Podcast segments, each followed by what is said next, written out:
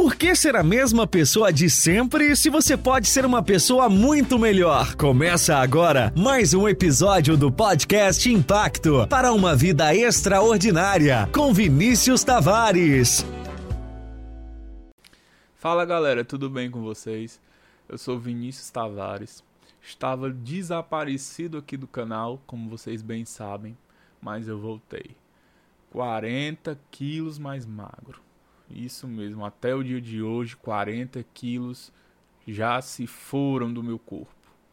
E como vocês bem sabem, os vídeos foram removidos do canal e os episódios do podcast também foram removidos. E eu coloquei que seria uma nova temporada, segunda temporada. Tranquilo, segunda temporada ou novo tempo, nova fase. Eu acredito muito nisso, que é um novo tempo e uma nova fase. Muitas coisas mudaram do dia 26 de janeiro para cá. Certo? Do dia 26 de janeiro a hoje, 1 de junho de 2021. Muitas coisas mudaram, é, muitas coisas foram melhoradas, aperfeiçoadas. Certo? Foi um tempo que eu parei para cuidar de mim tanto mentalmente, emocionalmente, como fisicamente também, certo? Vamos deixar esse assunto para um outro vídeo. O vídeo de hoje é como vocês viram no título: O poder de uma crise. Poder de uma crise. Qual é o poder de uma crise? Qual é o poder da crise? Qual é o poder que a crise tem?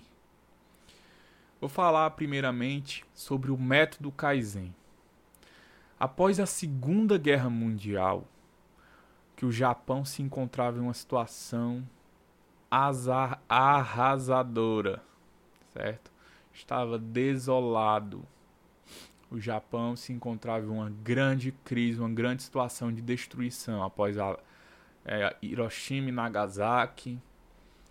E o Japão precisava de, um, de uma filosofia ou de um método que o ajudasse a se reerguer, a se, a se levantar e se reestruturar. E o nome do método criado foi esse, método Kaizen, que significa boa mudança, no sentido literal da palavra, mas no sentido prático da palavra Kaizen significa melhoria contínua, e é algo que eu venho falando muito aqui no, no YouTube, como também no Instagram, e eu levo isso para minha vida, certo? Que significa melhoria contínua, evolução constante, certo? A população japonesa ela acreditava muito que o Japão precisava de uma mudança radical, uma mudança brusca, certo? Para que surtisse algum efeito na reestruturação do país. E o método Kaizen ele levava o contrário, que na verdade o que o Japão precisava era de pequenas melhorias, mas que fossem contínuas, que fossem diárias, certo? Esse método ele foi levado inclusive para grandes indústrias japonesas, como Toyota e Honda. E hoje nós entendemos e sabemos do processo de que é construir, na verdade, produzir um Toyota, na qualidade que é o carro. Tanto Toyota como Honda, né? Carro japonês hoje é sinônimo de qualidade. E é justamente isso que o método Kaizen levou para as indústrias japonesas e para a população em geral que na verdade não era é, uma grande mudança da noite para o dia, mas pequenas mudanças todos os dias, certo?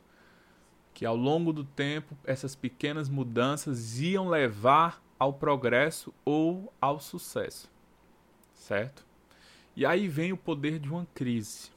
Se não houvesse a crise, o Japão jamais passaria por essa filosofia por esse método Kaizen. Mas a grande questão é: nós, seres humanos, pessoas racionais que pensamos, levamos para o lado das historinhas. O que são historinhas? São desculpas ou justificativas que acreditamos ser a verdade. Por exemplo, ah, eu não faço um curso porque eu não tenho tempo. Ou eu não faço um curso porque eu não tenho condições financeiras. Tá. Mas no final de semana você bebe Heineken. Heineken, como diz o Matuto. De 15 reais no bar. E você não toma uma, você toma 10, 15. Então, primeiro que você tem tempo, segundo você tem dinheiro. Então, essa historinha que você criou e acredita nela está te separando de um curso. Outro exemplo que muita gente inventa: dinheiro não dá em árvore. Dinheiro não dá em árvore? Beleza, mas se você plantar, souber plantar, você vai saber colher. Outra historinha. Mulheres que passam por relacionamentos ruins criam a historinha de que homem nenhum presta. Homem nenhum presta? Tá vendo que quando eu falo com um tom de surpresa, fica mais fácil entender as historinhas? Fica mais fácil entender as mentiras que nós criamos e acreditamos e levamos como verdade. Uma vez eu estava conversando com um amigo, um colega de trabalho, né? Eu perdi 40 quilos e ele tá imenso de gordo colesterol dele mal, diabetes alta, hipertensão alta, e ele estava dizendo que a barriga dele, a circunferência abdominal dele, era o calo de fazer sexo. Era um calo, ou seja, inchou da pancada, de ficar dando pancada. Se você já, enfim, você entendeu. Aí eu, poxa, mais uma historinha, uma justificativa que ele acredita que ele criou e que ele acredita nisso, faz algo cômico, engraçado, para não mudar a realidade dele, não mudar os resultados dele e não sair da zona de conforto. Historinhas. Certo? Então, é justamente isso, o poder da crise, ela tem o poder de transformar a sua vida ou então tem o poder de criar historinhas justificativas para os insucessos.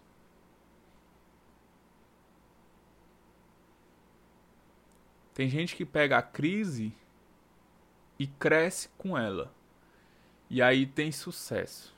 Ou aprende com ela. É um conceito da antifragilidade. Ou eu tenho sucesso, ou eu aprendo com o erro não existe fracasso. Porque na verdade você pode fracassar centenas de vezes, mas basta um sucesso para anular todos os fracassos. Esse é o conceito de antifragilidade. Quando eu não tenho sucesso, eu aprendo com ele. E não é o que acontece com você. Não são as experiências e os fracassos, entre aspas, os erros, as falhas que acontecem com você, os insucessos da vida que acontecem com você, que vão definir o seu destino. Mas o que você faz com o que acontece com você. O que é que você faz depois de uma crise? Qual é o seu comportamento depois de uma crise? Principalmente numa pandemia dessa. Numa pandemia dessa. Muita gente quebrou, muita gente faliu. Mas muita gente cresceu e muito. Muita gente dobrou o faturamento da empresa, muita gente foi promovido no trabalho. Existem coisas que não estão ao nosso alcance, ao meu alcance ou ao seu alcance, mas existem coisas que estão ao seu alcance. E é nisso que você precisa direcionar o seu foco no que está no seu alcance. E existe algo, na verdade, uma definição muito simples e muito falada, que é o estado desejado. a menor distância entre dois pontos é uma linha reta. Estado atual e o estado desejado. E entre o estado atual, o estado que você se encontra, a situação que você se encontra e o estado desejado, existe um plano de ação.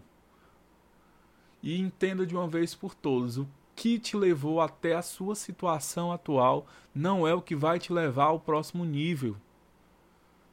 Por isso que existe a necessidade de um plano de ação a meta ela é focada no resultado, mas por trás da meta existem processos e sistemas e atitudes, comportamentos. Os processos são os comportamentos e atitudes que você precisa ter para se atingir a meta.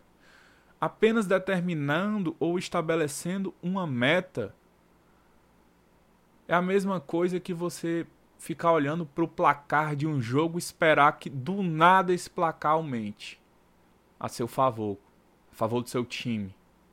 Do nada, sem o time jogar.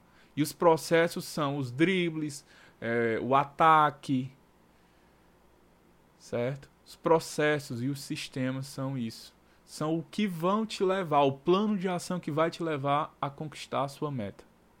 Então, resumindo, cultura antifrágil é não se abalar ou não ficar abalado após as crises, mas aprender com elas e ir para o próximo nível.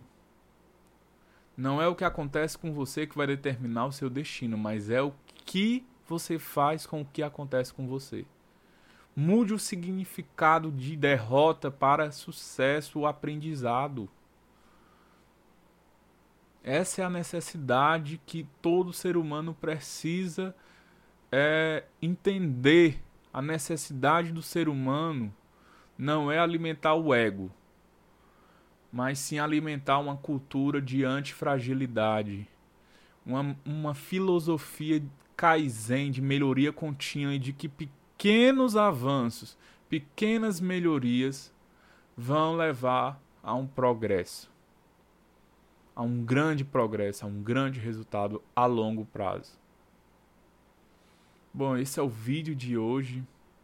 Espero que de alguma forma eu tenha ajudado você que você possa entender isso, da mudança de significado do que acontece com você, das crises que surgem. Ou você tem sucesso ou então você aprende com ela. Fiquem todos com Deus não esqueça de se inscrever aqui no canal. Semanalmente eu vou estar postando um vídeo novo, um conteúdo novo, um insight novo. Certo? Fiquem todos com Deus, deixem o like, se inscrevam no canal, comente o que você achou aqui embaixo, tá bom?